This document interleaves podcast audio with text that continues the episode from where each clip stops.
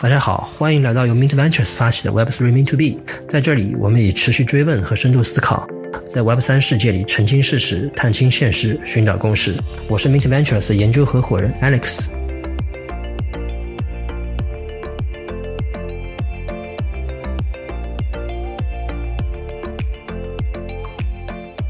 啊，本期播客呢，我们很荣幸邀请到两位嘉宾啊。第一位是大家都很熟悉的，呃，知名的华语 KOL 大宇啊，他也是在很早就开始关注了这个今天我们聊的这个 BRC 二零的概念，他也写了很多关于他的一些分析文章啊。很多其实听众，包括很多这个就这个呃刚刚开始关注 BRC 二零的这个用户啊，其实都是通过他来了解到这个概念的啊。那我们先请大宇来跟大家打个招呼，做一个简单的自我介绍吧。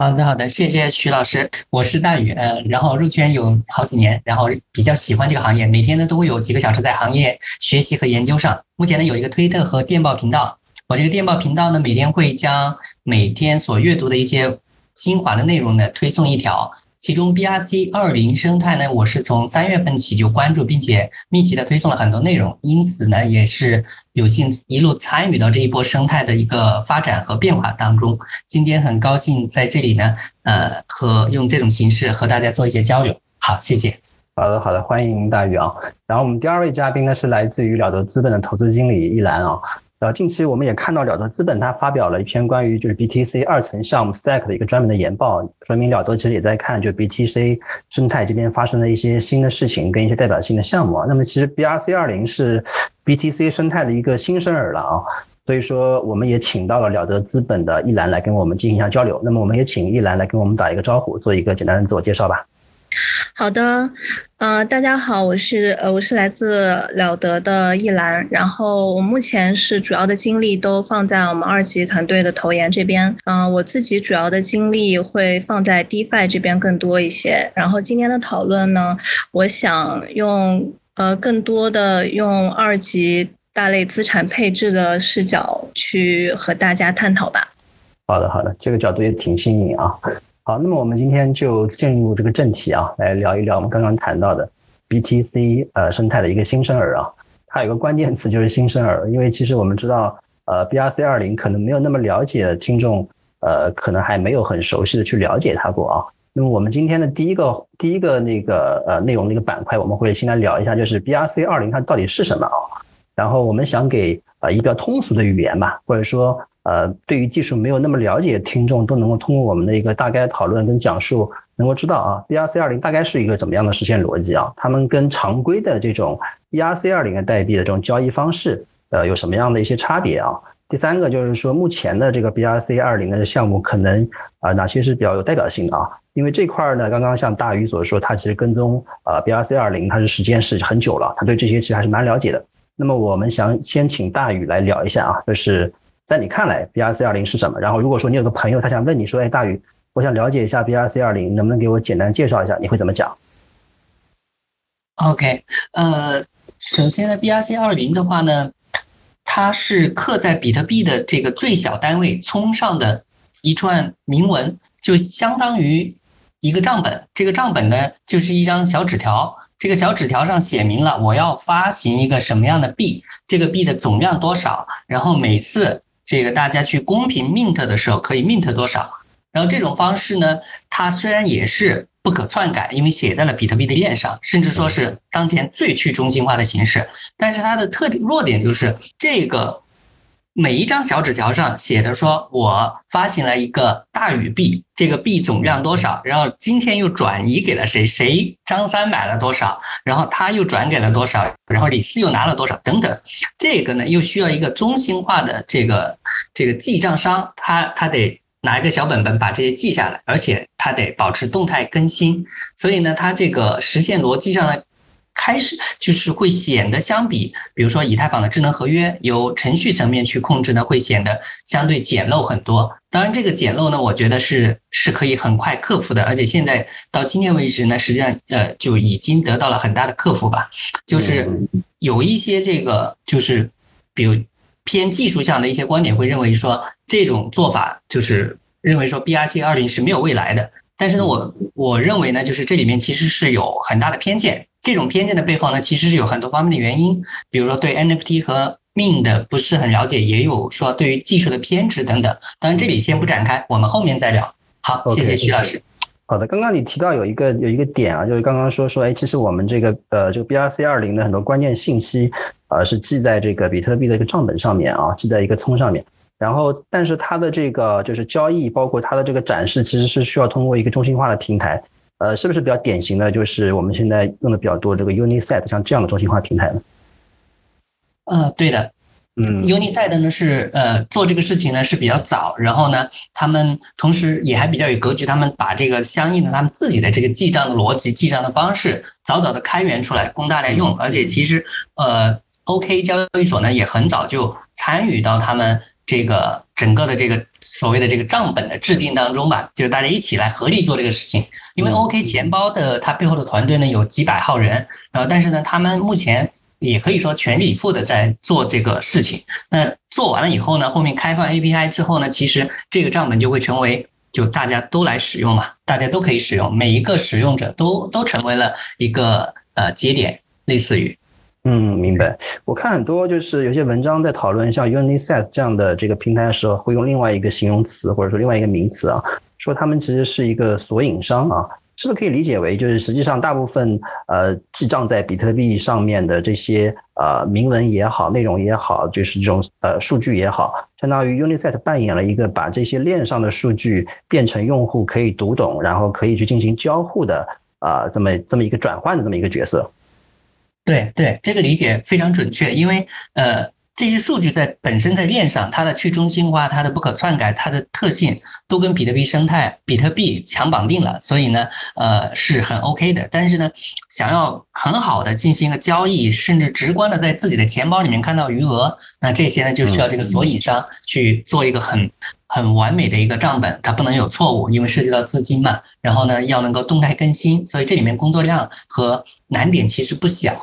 嗯，明白明白。所以，像现在，包括像 Unisat，包括像你刚刚谈到的 OK，大家其实还是在围绕索引这么一个基础的这么一个工作，还在做大量的啊一些标准的制定，包括一些实现的工作啊。OK，刚刚大宇这边聊到了，就是什么是 BRC 二零，大概大概它一个实现的逻辑啊，以及可能当中一个很重要的角色就是呃索引商，同时也是交易平台的一个作用啊。然后我们再请一兰来聊一下，就是你初步接触到 BRC 二零这个概念的时候，你对它的理解。呃，可能是怎么样？如果说你身边的人对它感兴趣的话，你可能会怎么跟他去提这个概念的一些有趣的点？好的，好的。其实这个概念理解起来就是感觉是很简单的一个概念，但实际上如果想真的把它弄清楚或者说说清楚，还是蛮困难的。我觉得刚才大宇老师说的就很浅显易懂。嗯，那就是背后的技术。它的 basis 其实是在这个比特币上面的一个第一个 NFT 的呃协议 Ordinals 是利用这个嗯呃比特币网络的这个嗯 NFT 协议去做的这样的一个代币规则，然后这个代币规则是嗯其实也很简单，就是包括了几个。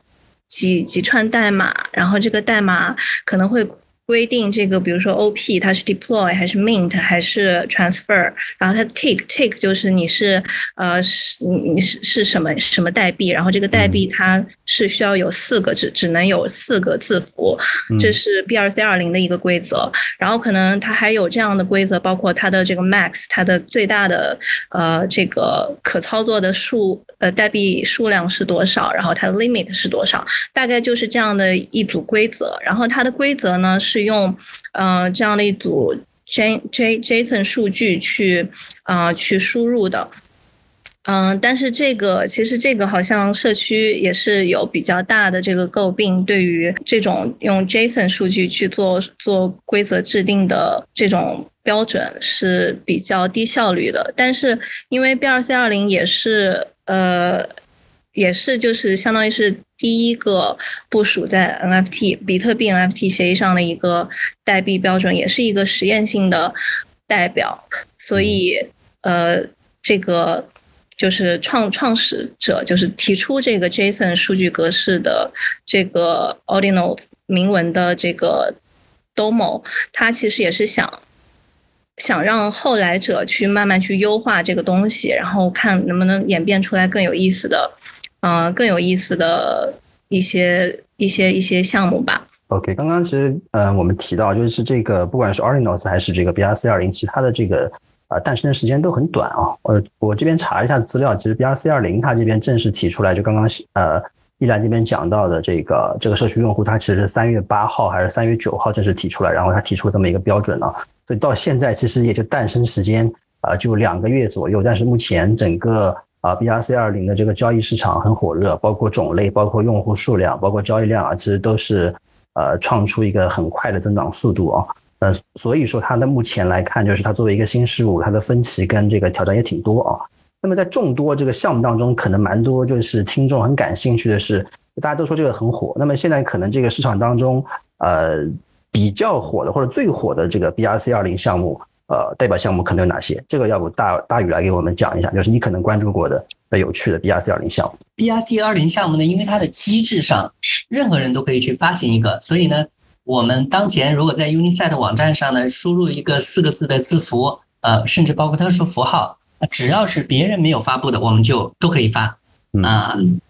所以呢，目前我看了一下，部署已经部署并且 mint 完成的，一共有四千二百多个项目，然后部署了但是还没有 mint 完的呢，一共有两万多个项目。这些项目呢，因为 BRC 二零的特性就是它是没有复杂的功能，它就是一个代币，只有数量，然后它本身也不具备说智能合约、质押甚至质押啊等等都没有。那么它基本上就跟就是一个只能转账交易的一个命币。那么在这种情况下呢，大多数币其实就没有太大的价值了。嗯，呃，因为在每一个生态当中，它的命币呢，实际上。它可能能起来的就那么几个，因为大家的资金和关注点永远是第一啊。然后在目前的生态当中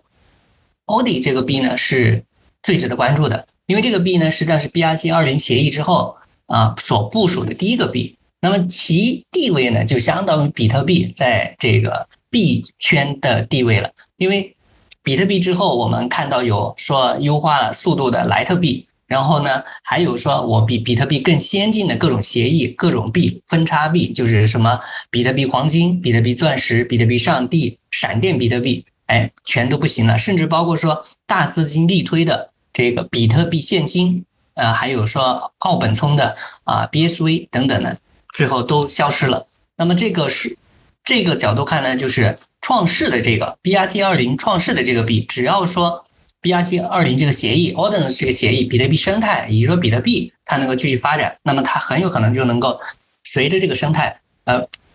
不断的发展，呃，所以我会推荐说最值得关注的就是 Audi。OK OK，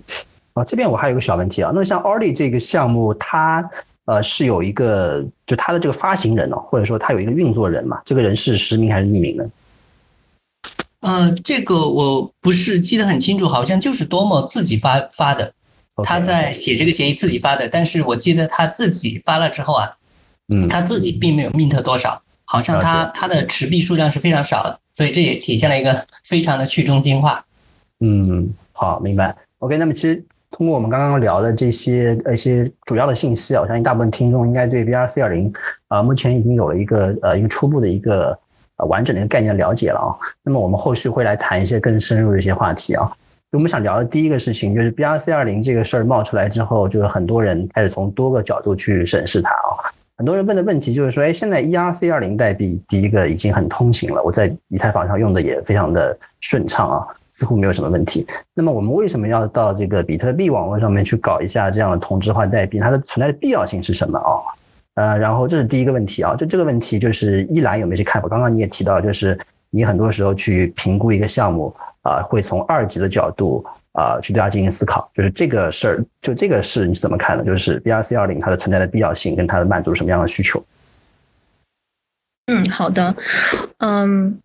我觉得我会从三个角度来看 BRC 二零存在的必要性吧。第一就是。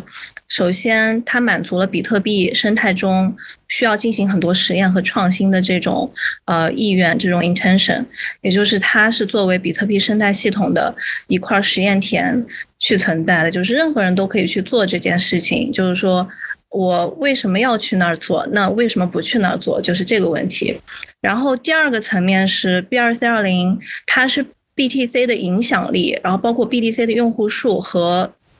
它链上价值的这些情绪溢出的资产。那这些资产，我认为它会是 BTC Layer Two。呃，就不说是整个生态吧，就 DeFi 生态可能会成为这个 DeFi 生生态的初始流动性，就包括这些，呃，现在生态最繁荣的这个 Stacks，它的，呃，它上面的这个 Alex 也是，呃，上了一批这个 BRC 二零的资产，那这些资产其实他们是，呃，他们就是初始的流动性嘛，嗯。嗯，然后第三点是，就是越简单的东西越能被接受吧。就是可能包括 B 二 C 二零这个名字，就让人天然的会联想到这个一二 C 二零，那就比较好去让大家去关注到这个东西。那比特币它又是天然的，天然有一个很庞大、很很很很强强壮的社区，所以就是这个共识达成的基础就。就就有了，然后再加上它的分发，这个 B 二 C 二零的代币的分发是足够公平的，所以结合上面这几点的话，我觉得 B 二 C 二零其实刚才我想说的是，它它不仅是就它它可能是整个 BTC NFT 生态的一小步一一小步，但是它是整个 BTC 生态的呃发展的一大步。就是它会吸引更多人对 BTC 生态的关注，那有争议有话题，也可以促使 BTC 生态迈入新的发展阶段。嗯，明白。那一兰的这刚刚讲的，还我觉得还比较有有比较有意思，因为可能第一个就是本身比特币它作为一个世界上最大的呃加密货币持有呃持有盘子这么一个基础，本身它用户也希望能够迎来一些好玩的东西、新的创新啊，它的共识基础也足够大，有很大的这个流量，很大的一股。一股庞大的势力。另外一个，呃，本身比特币刚刚我们谈到了那个 Stacks，它是比特币的一个二层的一个项目。呃，它这这些二层的项目可能也面临了就是原生的比特币生态的这种资产的缺乏的一个问题哦。那么像 BRC 二零，尽管它还不是啊，就是智能合约类型代币，但它理论上来说是可以迁移到二层的，给他们提供了很多这种初始的原生的啊比特币生态这些项目。呃，然后第三个就是说，呃，第三个就是说，可能就是比特币的这个呃拥有者们，他们也期待一些呃更多新的玩法哦，然后也可以有呃更多这个比特币的想，更多关于比特币生态这种呃新项目的那种想象力哦，这可能都是推动它目前到了目前这么一个呃比较火热阶段的一个一个内在原因哦。那么对于这个问题，就是大宇有没有一些啊其他的看法？我觉得呃，就回答这个问题呢，其实会涉及到就是嗯命。以及说与其他命的区别嘛，所以我想就是系统的总的来回答一下这个问题，就是讲一下它它与两就是从两个方面说吧，就是一个是命是什么，然后 BRC 二零上的命它又区别在哪，然后为什么会说它有存在的必要性？嗯，首先呢，就是命的话呢，我个人其实也会有一个认识上的很大的转变。比如说，在二零年的时候，我还专门写过文章去抨击这种类型的币，因为我觉得，呃，区块链是一项伟大的革命啊。我关注技术，关注价值，期待有一些项目呢，它高端优雅，然后改变世界，然后呢，能够让世界更好的认识我们区块链，认识我们整个的 Web 三世界。然后呢，当时我就很排斥命，觉得说这就是一个跑得快的一个资金盘游戏，好像它什么也价值也没有。但是后来我的观点呢是。跟大多数人一样，也发生了很大的转变。因为我们回顾一些项目，比如说二零一七年的 EOS，它是当时每一个币圈人基本上可能手上都有都有买过。然后二零二一年的时候呢，就是四大天王 f e e l ICP、DOT 啊啊 Algo，那个每一个呢都是背负着很大很多的光环，都有很多的就是很厉害的技术，好像他们要做很多的事情。但是我们回头去看呢，这些项目他们讲的故事很宏大，但是呢，他们要么呢是筹码高度集中，然后呢，散户就成了说故事的接盘侠嘛，然后这个币价喋喋不休。那散户来币圈呢，是有唯一的一个或者说最主要的目的，他就是来挣钱的。那他如果说在这些项目当中，整个市场最多数量的共识产提供者。他们都在这些项目上都亏钱的话，那其实是很郁闷的。那再到今天的二零二三年，我们再去看，比如说 OP、阿比这种顶级的项目，那么他们实际上上面有很多的真实的用地啊，然后呢也会有机构、项目方、散户等几个方面的角色，但他们的这些项目也仍然有一个特点，就是机构的筹码，这个项目方的筹码的成本是非常低的，所以呢，它是一个好项目。但是呢，散户在参与的时候呢，还是会有天然的弱势。总是会为一些宏大的叙事买单。那这个时候，我们再来对比，比如说命上的新贵，呃，佩佩，它的价值是零，对未来的承诺也是零，它唯一做的就是拉盘上涨，散户买入等着上涨。那么这种早参与早受益的这种模式，表面上看它就是一个非常简单的一个非常愚蠢的一个庞氏游戏，但实质上呢，它迎合了当前币圈的一些很大的需求。但是呢，我们再去看佩佩的时候，我们会发现它其实也有问题，因为它背后其实是一个强庄，有着很大的资金、大机构在操盘，有很专业的做市商。呃，因为有船嘛，光是拉盘费用可能就以千万美金计。那这种这种命币的背后，它是大庄，没有大庄起不来。但是它的风险也在这儿，拉盘最终还是为了说呃砸盘。那么。这个时候，人们会有一个期待，是有没有一种更加公平的？那我觉得这个时候，BRC 二零呢，很好的迎合了这种需求，因为 BRC 二零上每个人都可以公开的去发售，然后呢，即使说像像像这个欧迪这样的币，它的创始人他自己部署了这个代币之后，他自己并并没有 mint 多少，所以呢，它背后是没有庄家的操控的。但是没有庄家的操控，在以太坊上的命币可能有成千上万。没有庄家的这个操控之下，没有项目方的时候，那这些币呢都是归零的命运。但是 OD 呢会有一个巨大的区别，就是它是作为整个比特币生态的叙事，就是它是又有点像现在大家称呼的说大饼叫 BTC，小饼叫 OD。那么它背后的有一个共识，这个共识呢就是大家对于比特币生态的一种预期，对比特币这条公链的不对比特币这条链的一种认可。所以呢，它背后它是一种前所未有的新形式的命，它跟庄家控盘的命不再一样了，它是一种由大家共识所支撑的，非常像比特币的一种散户化的一种东西。嗯，OK，好，我就讲这些，谢谢。OK，刚刚大宇讲的有个点，我我感觉还是我之前没有没有完全想到的啊，就是其实我理解在大宇看来。就你刚刚提到一个点，就是说，呃，即便是我们不考虑有没有庄家操盘这个事情，以太坊上其实也有很多命项项目，它也是没有庄家的，或者说还没有等到庄家介入就已经挂掉了哦，它可能筹码也很分散，但最后也没有成功，这种项目其实蛮多。那么像那个，但是呃 a l l i n 作为一个这样的项目，它跟这些传统的海量的命的差别在于，它是 BRC 二零这个呃，我们目前。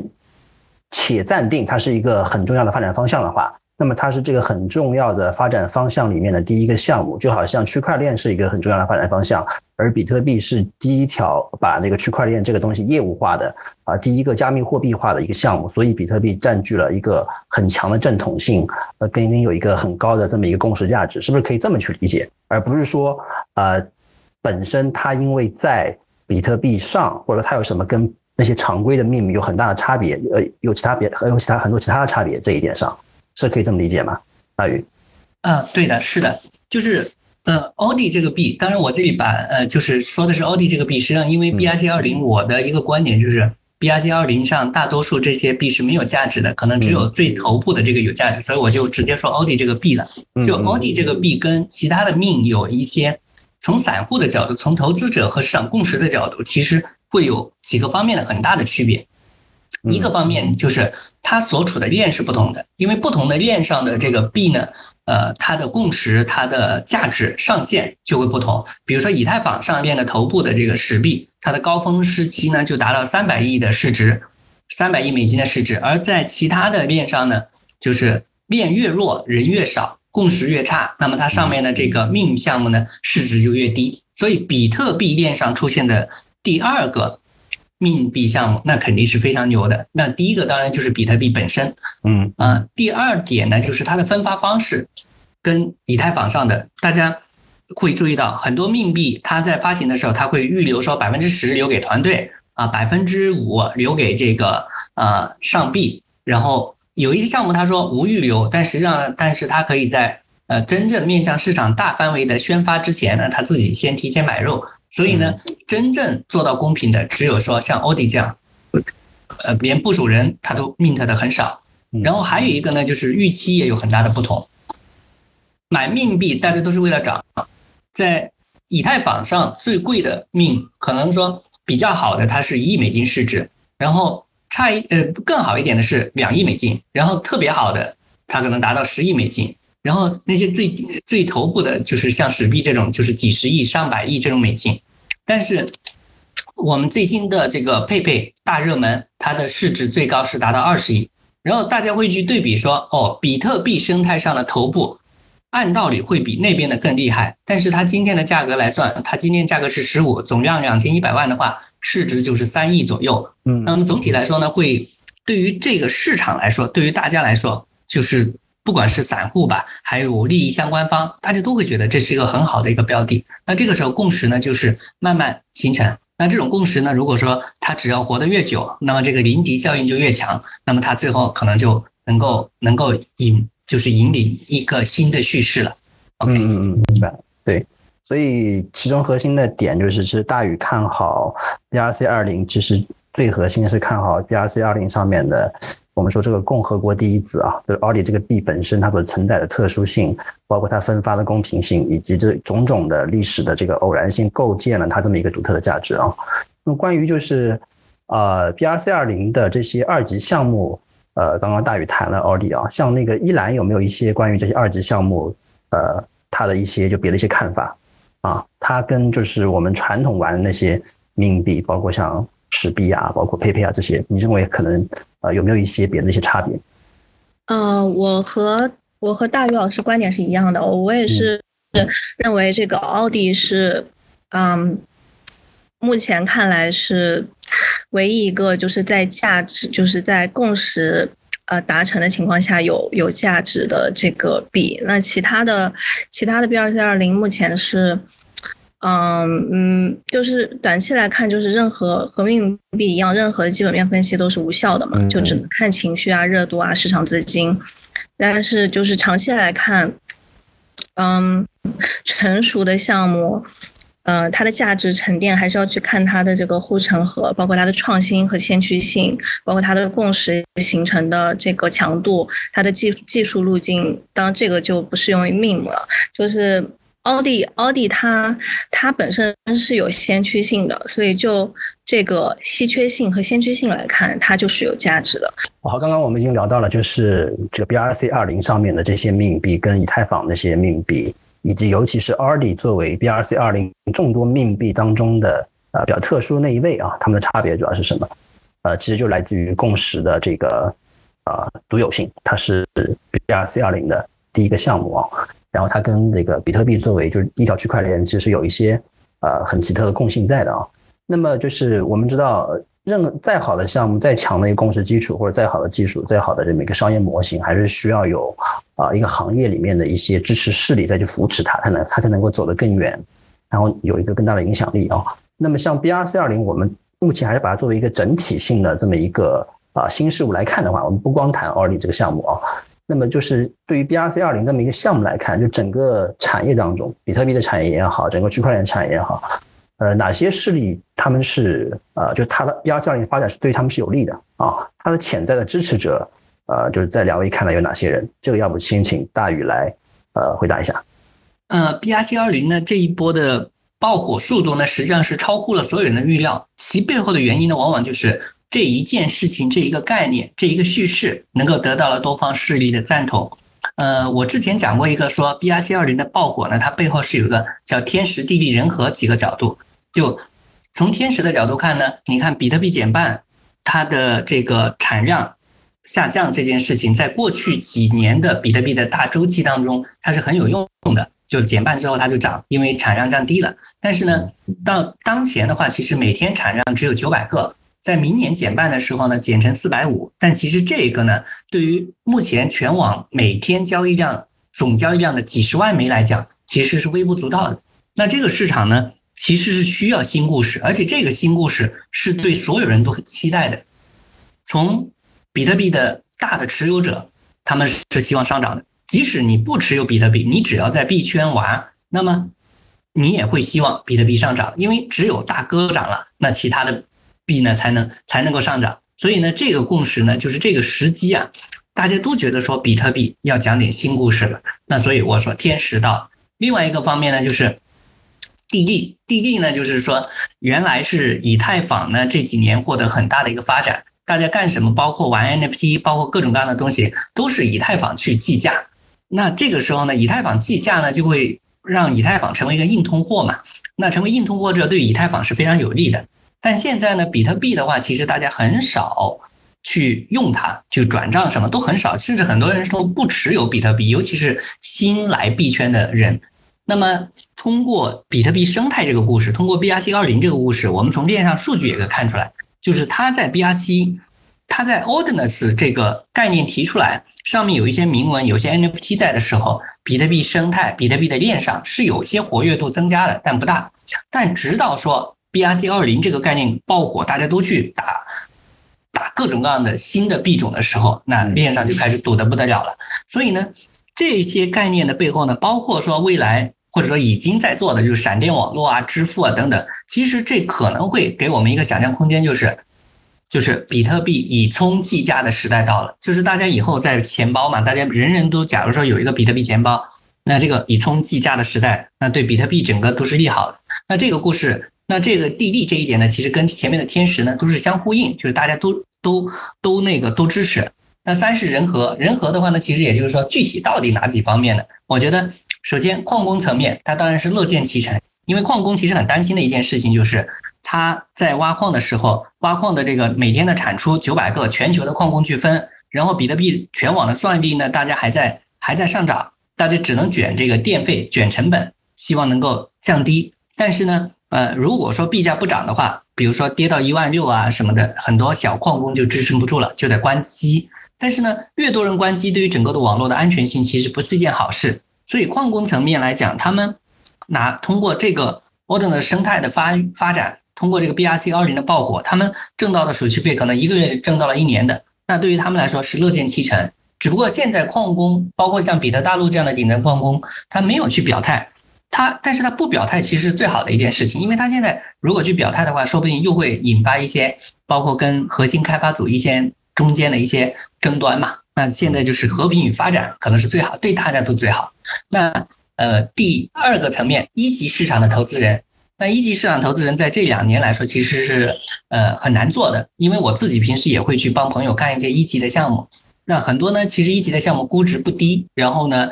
去投它投它的时候呢，代币有锁定等等，而且早期嘛，那很多东西看不出来。但是看大家冲这个命币啊，冲这个 BRC 二零的各种回报啊，十分惊人。所以我之前有注意到，就是有一级市场投资人就感觉说，哇，就有一些情绪上的一些波动。然后从散户投资者的角度，就是大家新故事、新资金、新的暴富故事，然后吸引更多人进来。呃，实际上我们币圈的发展史一直都是这样。每一轮牛市，每一轮暴富都会有更多的新人进入。然后呢，这个基本上跟华尔街的发展历史一样，就是投机啊，然后产生泡沫，泡沫吸引更多的人进来，然后呢，呃，最后留下的是价值这样子。关于这个，就同一个话题啊，就是目前 BRC 二零的这个这个发展。呃，看好它的，包括有利益相关，对他们来说是利益好处的。除了刚刚大约提到有那个第一个散户投资者啊，这个毫无疑问，因为很多第一个呃散户投资者还包含了，当然包含了持有 BRC 二零本身的啊，以及包括持有比特币啊，以及比特币最小单位聪的这些投资者，他们当然希望就是比特币生态能够火起来，能够带动比特币的这个价值上涨、需求上涨。第二个大大宇这边提到了呃矿业生态啊，矿工啊，包括这个矿机的生产商啊，然后以及。啊，通过 BRC 二零这个能够带来新的项目投资机会、新的投机机会，能够带动市场氛围的这个投资人啊，一级投资人，这些都是乐见 BRC 二零发展的。那么除了这几方，你在依兰看来，因为依兰也是来自于就是投资机构嘛，我们知道，呃，了得这边不管在一二级这边都有很频繁的这个呃项目的筛查跟具体投资动作啊。在你看来，BRC 二零它相关的利益方可能还有哪些？有没有一些别的角度？呃，首先就是还是矿工嘛，矿工肯定是最最直接利好的一个群体。那我我有看到一个数据，就是说，呃，去年可能去年一整年矿工的这个 transaction fee，他们的收到的手续费手续费只有五千四百个比特币这样。然后我刚才看了一下这个 BRC 二零的这个 Dune Dune 的面板，它现在是已经已经有了。一千一百多个 BTC 的这个手续费的收入，也就是说，嗯，呃，也就是说，这大概是百分之二十的一个增长嘛，手续费的增长，而且就是说，如果仅以现状去计算的话，所以对矿工来说，呃，我我之所以就是有一个观点，就是觉得 BTC Layer Two 或者说 BT BTC 生态的发展是。在长中长期看是比较确定性的事件，是因为就整个整个比特币的安全预算问题是在中长期内都要去解决的。就是说，如果仅仅只有这个区块奖励，那在若干年后，这个就是币价再高，可能都没有办法去呃让比特币这个生态继续保持安全。所以从这个角度上来说，呃，我认为 BTC 呃 BRC 二零只是一个 trigger。BTC DeFi 才是一个大的故事，因为这个这个问题怎么去解决？就是用户用户都知道，就是 BTC 网络的安全性是最大的系统价值的来源嘛，他们也不会让很多年以后矿工没有钱赚。然后，但是现在整个 BTC 交易贡献的手续费占就是整个矿工收入的比例，可能嗯，可能就百分之几吧。对，嗯，一两个点，正常情况下，嗯。对的，所以这个长期来看是不可持续的嘛？那就是通过什么样的方式去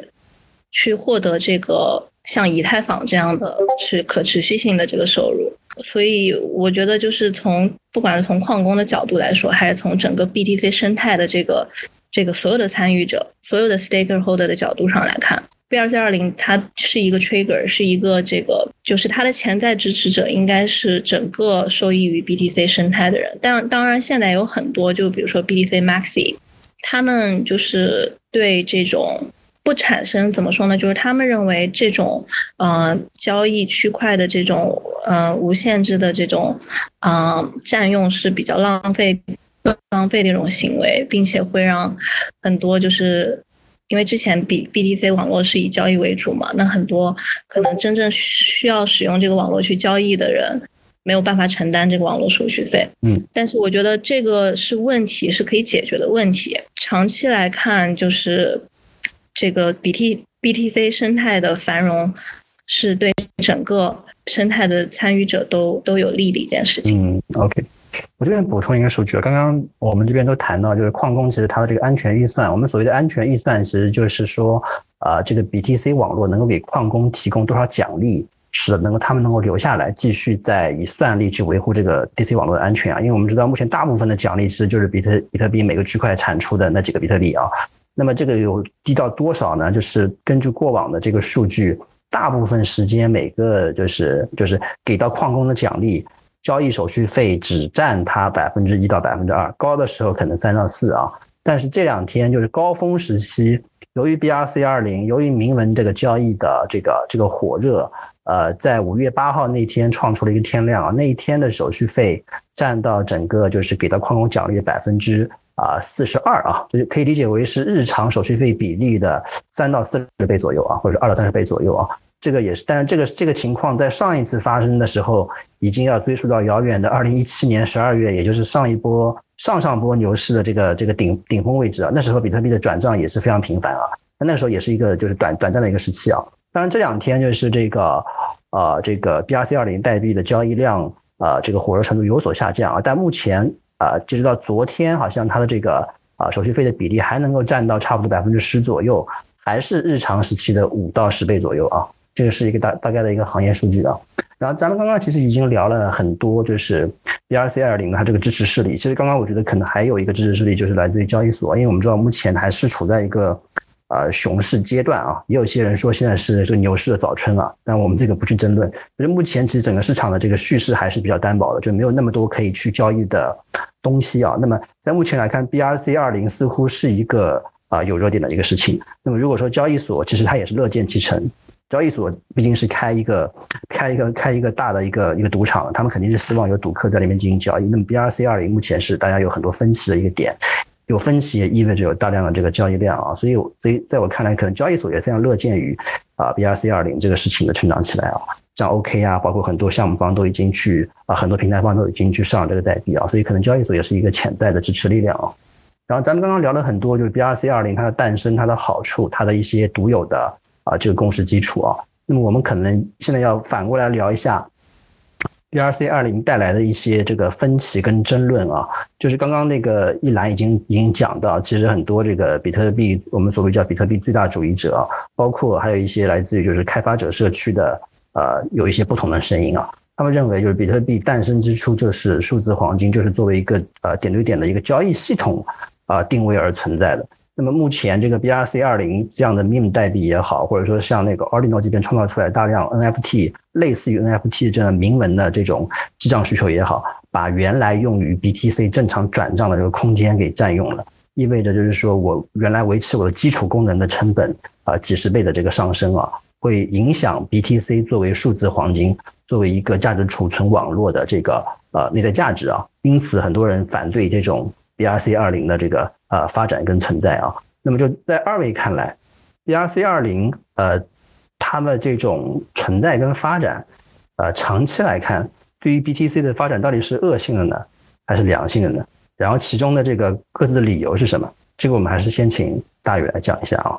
呃，目前对于这个确实是有一些争议的，而且最重要的争议呢，我们会最关心比特币的核心开发者，所以呢，我跑到他们的一个一个论坛吧。我把上面的那个他们关于这个 BRC 二零以及说网络区块的这种拥堵啊的讨论呢，全部看看完了。看了以后呢，就会发现说，反对的呢，主要还是一种，呃，有几有几个类别吧。有些呢，就是会认为比特币应该是什么，所以它不应该有这些复杂的东西。有的说呢，就是这种拥堵会让转账都变慢了啊。有的呢，就会。呃，提出一些自己的一些看法，会觉得说我们不应该随便的去干预这个生态的发展等等。就其实观点是双方也是在存在一个拉锯、一个讨论当中。但是我会注意到一点，就是反对的呢，大多数时候都没有提出说很好的一个解决方案。嗯，就怎么去解决未来说比特币交易量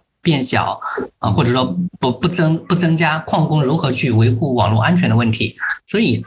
我认为说长期来看还还是良性的，因为 BRC 二零这个新的事物呢，其实目前啊，包括 Ordinals 的就也就是这个这个新协议上的 NFT 等等，它对于比特币的这个这个这条链讲起了一个新故事。上面的 NFT 现在呢，呃，其实也开始有开始火起来的迹象，因为很多的我所知道的很多的这个以太坊的大的 NFT 玩家。或者说老玩家，包括很很多个猴子的持有人，那他们都会说，听到比特币 NFT 这几个字的时候，就感觉浑身发毛，就感觉说像就对那边突然觉得索然无味了。因为比特币的 NFT 呢，它通过 Ordinals 协议是彻底铭刻在比特币这条链上，那么它的这种存储方式呢，会比原来的以太坊通过索引的方式呢，会显得说更加的可信任。然后这种。呃，储藏方式啊，等等，让 NFT 呢，其实也有一个很好的一个发展空间。然后 BRC 二零，呃，更是如此，因为这里面呢，其实 NFT 跟币呢会有一个区别。BRC 二零的代币，它最终呢会转移到可能大多数交易会转移到中心化的交易所，因为体验很好。然后呢，NFT 呢可能还会继续留在链上，但是 NFT 由于它的流动性比较低，所以问题不大。它它会让链变得活跃，但是呢也不会影响链的使用。而像刚刚依兰提到的，就是比特币、比特比 BTC Fi 这个这个叙事呢，其实也非常好，都会给这个生态带去更多的活力。呃，其实中本聪在二零一零年回答矿工的一个问题，就是呃，将来挖矿的产出不够了，那怎么办的时候，他说：“我敢肯定，二十年内比特币的交易量要么很大，要么没有。过去几年，我们会把这句话翻译为。”我们希望比特币不停的上涨就可以了。那这个交易量百分之一的这个产生的百分之一的手续费，只要比特币涨得足够高，那矿工的收获也还好。但是呢，呃，其实我们仔细去看这句话的话，它很明显说的就是交易量。那目前如果没有 BRC 二零，如果没有 o r d e n 的协议，那么我们会看到比特币的交易量是非常小的，而且可能会越来越小。所以我觉得这件事情对各方的利益来讲，发展应该是长期来看还是良性的。OK，嗯，OK，好，刚刚大宇对于这个就是 BRC 二零对于比特币长期的影响，他也讲了一些啊他自己的一些看法哦，也是蛮多的角度。依然在依然来看的话，这个就你的你的答案或者你的思考可能是什么？嗯，好的，我的我的答案就是还是很简单，也是刚才有提提到的，就是长期来看，除了区块奖励外的稳定的手续费收入一定是必不可少的，但是账本空间的占用不一定是以 BRC 二零为主导的形式存在的，它可能是 BRC 二零可能会成为，不管是 BRC 二零还是 BTC NFT，他们可能会成为 BTC 的这条链上的这个，嗯。呃，生产行为的原生资产，那像刚才说的，就是 BTC DeFi 生态，或者是呃更多的衍生生态的繁荣，会是这个账本空间的更好的利用方式。其实我我这段时间也看了一下，就是双方的观点啊。其实我觉得双方观点核心分歧其实就一个点，就是 BTC 作为一个全球的分布式的无许可的账本，这个账本空间该怎么用啊？反对的意见其实核心观点就是说，BTC 这个账本只能用来做 BTC 的转账，只能用来做价值存储的一个传输啊。那么违反这个定律的，就是在侵害 BTC 网络的价值，这是他们其实核心的一个论点出发点啊。那么，呃，支持的意见或者说至少是持呃不反对意见的人，他们认为就是说，BTC 作为一个无审查的网络，它有这么一个 BRC 二零有这么一个现象跟场景的存在，就是人们的需求构建的。既然如此，人们就有权去使用它、开发它，因为毕竟这个网络的生命力，呃，有些有些生命力可能是我们在事前所想不到的，这样自然涌现出来的生命力，反而可能是它未来呃潜在的发展方向啊。还有一些就是呃嗯，不管他们是出于这个利益的相关，还是说是出于这个行业的一些思考，他们认为就是刚刚呃大宇跟依然都谈到，就是 BTC 的这个网络除了价值转转移之外，它还需要更多的用力啊。这个也是他们认为。啊，支持或者说至少不反对的一个理由啊。OK，我们再来去聊下一个话题。刚刚其实我们已经谈到谈了很多了，就是 BTC 它的主网，它毕竟它的这个呃，就一秒钟只能支持七笔交易嘛，它的容量空间是有限的，所以这个它的二层也好，比如刚刚我们谈到的 Stacks 啊，包括闪电网络也好，长期来看，可能更多的这个高频的交易、繁荣的交易，可能都会向二层去进行转移啊。在二位在二位看来，就是像 BRC 二零也好像这个。Orinos 这个的铭文也好，它会不会向二层进行转移？或者说，刚刚大鱼提到的意见就是说，呃，像呃这个 BRC 二零这种代币，很多时候会去交易所进行交易，更多交易在这个交易所进行发生，像很多 Meme 代币一样。那么其实交易所也有点像一个比特比特币的一个二层了啊，类似于像一个闪电网络一样。那么这些呃 BRC 二零代币跟 Orinos 这种 NFT 的铭文向二层进行转移，对于这些呃代币也好，NFT 也好，在二位看来，它这个价值是增加了呢，还是削弱了呢？它大概这个逻辑是怎么样的？这个问题要不先请依然来谈一下看法。好的，我对这个问题其实我我的观点是就是是这样的，就是我认为 gas fee 减少的话，就是如果到了二层，然后可以去减，就是去缓解这个 gas 费用，就是直接在比特币原生链上的这个。庞大的 gas 费用的话，那从稀缺稀缺性下降的层面上来说，它的价值是会削弱的。但是从降低了这个门槛儿，还有扩大了潜在用户进入的可能性的层面上来说，也更容易让后来的人进来炒作了。所以实际上，我认为应该是利好蓝筹的 BRC 的，呃，利好蓝筹的一些标的的。嗯，当然这个也也还是基于，就是我之前说把它作为这个 BTC DeFi 是因为 Layer Two 如果有了 Layer Two，一定会有，一定会有其他的所有的以太坊 Layer Two 上面的这些东西都是可以搭建起来的，就理论上来说，所以说就是，嗯，如果说它已经进入到 Layer Two 上，这个是会利好这些蓝筹的蓝筹的标的的。嗯，明白。一两的核心观点就是。转移到二层上，因为有更小的交易摩擦，会带来更多的用户啊，然后带来更高的一个周转啊，然后以及一旦进入二层，有了一些 DeFi 作为支撑，这些 DeFi 会给这些 NFT 也好，蓝筹的这个 BRC 二零代币也好，带来更多的使用场景，啊，进而构造新的需求啊，让他们这个内在价值可能会呃更上涨一些啊。这个是依兰的看法。那么大宇怎么看？首先，我觉得我对这个问题呢，我是呃，首先有个这样的思考的一个框架，就是我认为呢，BRC 二零当中，比如说奥迪这样的币呢，我我认为它承载的一个价值呢，其实就是一个命。然后这个命它的历史使命就是跟随着整个生态的发展去上涨，然后吸引更多的新用户进入。啊，所以它如果说能够完成拉新这个任务呢，那它的任务就算是完成的非常好。然后呢，这些新用户涌入之后呢，呃，除了说在交易所可以去交易这个奥迪这样的币，那么他们可能会更多的需要关注二层的发展。那二层呢，就是刚刚依兰也提到了很多的可能性，比如说 BTC Fi 等等，就是大家把随着大家安装钱包。越来越多，安装比特币钱包越来越多，大家比特币在进入二层之后，去不管是去线下支付，以充为单位去真的去买个披萨饼，然后还是说去搞一些这个类似于 DeFi 的这种运用等等，那么它都会就是这个是一个由呃整个生态的开发者和用户。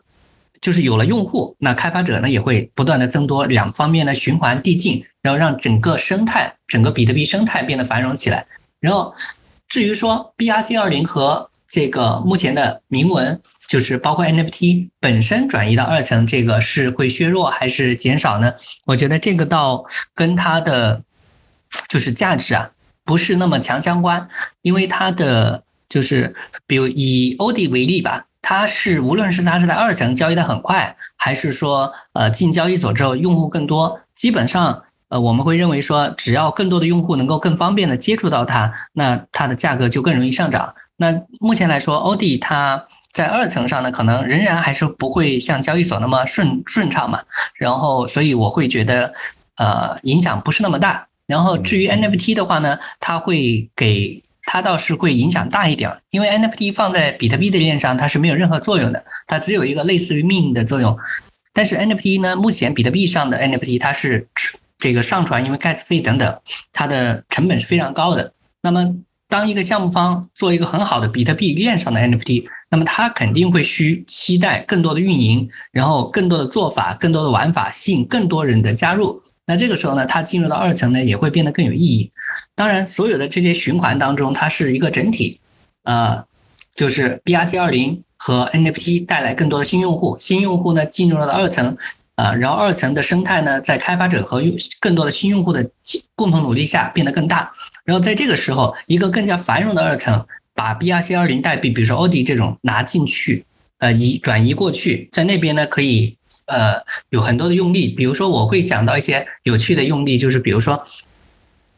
大家在手机上安装了这个比特币钱包，比特币钱包里面有奥迪，那奥迪呢，因为它不像比特币那么昂贵，那我可以用奥迪去购买，购去使用一些日常的生活场景等等吧。那么今天其实咱们聊到这个呃这个话题已经比较深了啊，就是聊到 BRC 二零的起源、它的需求来源，然后它的背后的一些利益相关方啊，以及它跟比特币。啊，这个伴生跟这个呃这种关系是良性还是恶性的，其实都已经聊了主要的方面啊，聊到了他如果去二层可能的影响啊。那么我们会进入今天这个就是对谈，其实我认为最关键两个问题啊，这两个问题呢，我想请啊就两位分开来回答一下啊。第一个问题就是，如果说 BRC 二零我们想要更进一步，就比目前这个生态的影响力啊繁荣程度还要更进呃更上一个指数级的一个台阶的话，它可能更大的叙事空间还有没有？如果有的话，可能来自于哪里啊？这是这是第一个问题。第二个问题就是，呃，我如果说这个叙事空间更大的叙事空间达成了，发展出来了，这个一路上可能哪些关键节点？就这个是第一个问题。就是说，如果 BRC 二零更成功，这个成功的可能性来自于哪里？以及这个成功的路上可能有哪些关键的事件节点？呃，这个问题呃，想请大宇先来呃分享一下。OK，好的。然后呃。我会想到说这么几个方面，一个是财富效应，这个是币圈的一个永恒的话题，就是比如说头部代币 OD 嘛，OD 它的上涨，它如果说不上涨，那其实后面的故事不大好讲。在目前的情况下，它因为它就不能吸引更多的用户。我在一家交易所的后台数据，呃，他们发出来的，然后我看到说，就是目前欧迪的交易量呢，在所有的这些。命币当中啊，还是排在前几的，就是呃，在当前来讲算还不错吧。然后从这个角度讲呢，我会我有我我有一个这样的点哈，就是欧迪的背后它是没有庄家的，但是呢，呃，我在想一个事情，就是欧迪它现在市值是三亿美金，假如说作为一家 VC，作为一家投资机构啊，去手上比如说有五亿美金的资金或者两亿美金的资金，需要投资币圈的项目，那这个时候呢，其实除了 BTC 和 ETH 这样的大周期投资之外，那么还有可选的选择就是参与到一些这个头部项目的早期，比如说像阿比这样的。但是呢，这些项目呢，一般的机构呢可能又没有机会投。然后呢，去投更多的不确定的这些这个新项目的时候呢，其实风险和呃回报吧也有很大的不确定性。因为呃这一这一点也是我自己看了很多的一级的项目之后啊一个感触，就是有时候可能看五十个项目下来，可能没有一个看得上的。但是他们的估值呢，可能也不低。那这个时候呢，我会在想一个事情：如果我是这个某一家机构的负责人，那我会想说，我如果拿百分之十的资金去买入这个欧迪，在当前的价格，我是说当前价格，比如说我买入两千万美金，我觉得是一个可以接受的一个一个比例，对吧？那那如果我说我买入这么一个不是很大的比例，然后呢，那我占据了这样的一个比较大的一个巨金的位置的话，其实整个欧迪的这个。价格呢，实际上我都可以影响这个价格了，就是类似以做市商的思维嘛。做市商就是你手上筹码越多，然后你就可以通过呃控制这个盘面的上涨下跌嘛。啊，当然这个稍相对复杂一点，但是但是逻辑是这样的。那这样的话呢，其实自己立于不败之地，然后呢也有助于整个欧迪和比特币生态的的发展。那因为我们前面分析了这件事情对很多方面有利，所以我会觉得说，当看到了这一点的 VC。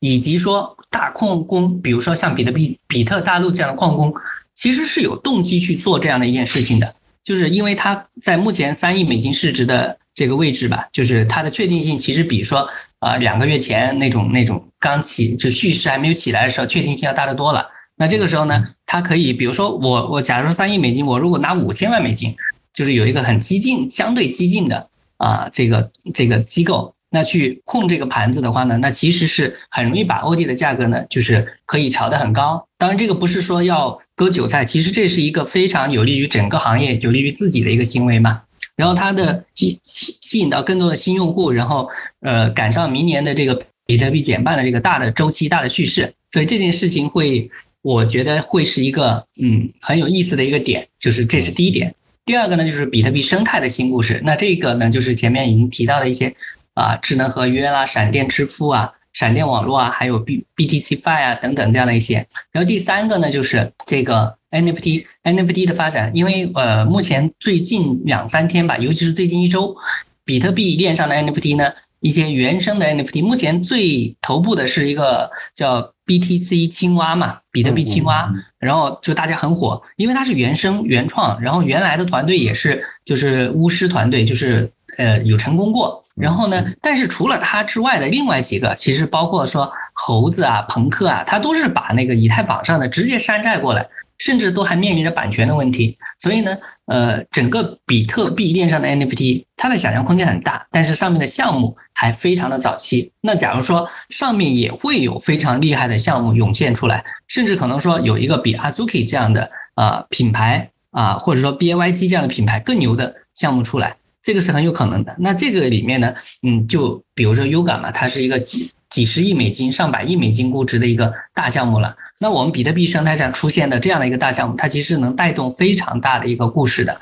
所以我觉得这些想象空间吧，都跟就是我会更多的站在呃市场散户的角度去考虑说，呃，因为大家看的还是说有没有财富效应。根据你刚刚讲的这个点当中，因为大宇其实讲的是比较中期、长期的一些判断啊，包括有没有机构会呃长线的去介入奥迪这个东西，包括这个行产业的发展，包括围绕呃 Bitcoin Fi 的一些发展啊。呃，如果具体的一个点，就其实我们发现有蛮多交易所其实已经上了奥迪了，尤尤其是一些偏二线的一些所啊，像抹茶，包括呃像 Bitget，他们都已经上了。那么这些所去呃在技术上更快的支持 BRC 二零的。呃，这个冲题，因为现在好像只能冲啊，好像说是提应该提不出来啊。就完成这一步的话，呃，时间周期大概是在多长时间？我因为我知道大宇还是有跟蛮多交易所的一些一些同事有在交流的。呃，我预计可能就是一周左右，包括 OK 可能都会上的很快。呃，实际上我在上周吧，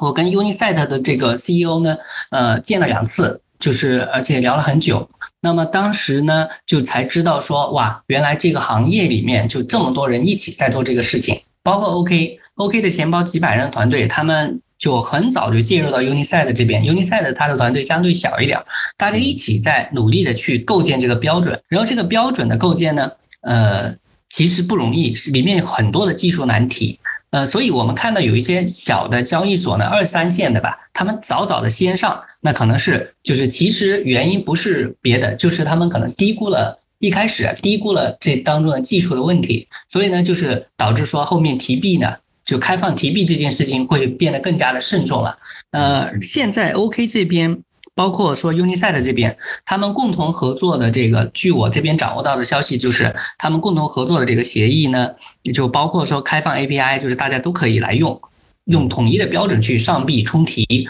那大概可能应该是，可能可能就这几天了。然后之后呢，我估计就所有的交易所。啊，都会很快的去就支持冲提，那这样的话呢，其实短期来讲就会迎来一波热潮了。然后，但是这当中有一个有趣的现象是，据我所知，币安好像没有太参与到这当中来。呃，然后他们或许是可能想要啊，就跟 BNB 一样，可能会想自己来，是不是有机会来主导一套标准之类的。但是现在呢，很有意思的一个现象就是，OK 正在在 BRC 二零生态上，其实它是在非常积极的推动的，包括。呃，就是它就 ZK Error 这个主网上线之后，呃，大家知道就是 OK，现在还没有开放充提，就他们现在整个把所有的技术的精力都放在 Odin 的生态，放在 BRC 二零上了，所以我我我会很期待见到这么一场由行业最头部的交易所以及说呃钱包以及说各个各个利益相关方一起在推动的这这么一件事情，它到底会走到哪一步？好，刚刚大宇其实回答了，就是我们谈到的，就是 BRC 二零，如果未来。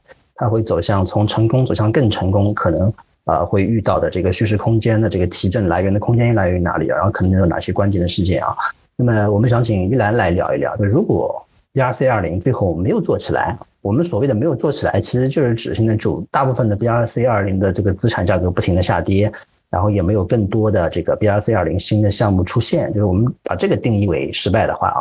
呃，那么可能的原因有哪些？然后可能原因造成的这些重要的事件。啊，关键性的事件可能有哪些？这个想请依兰来分享一下。我还是觉得 B 二 C 二零它不会消失嘛，就是我们说的失败就是失去热度。嗯，那原因的话可以分成内部的原因和外部的原因。呃，那项目内生就 B 二 C 二零它内生是，其实刚才呃大宇老师有说到，这个 B 安它是有在弄自己的这个 O 二 C 二零的这个标准嘛？嗯。呃，B 二 C 二零它自己内生的这个其实存在一个这个双花的问题，啊，但是这个问题其实对散户来说可能，呃，也不是特别的，就是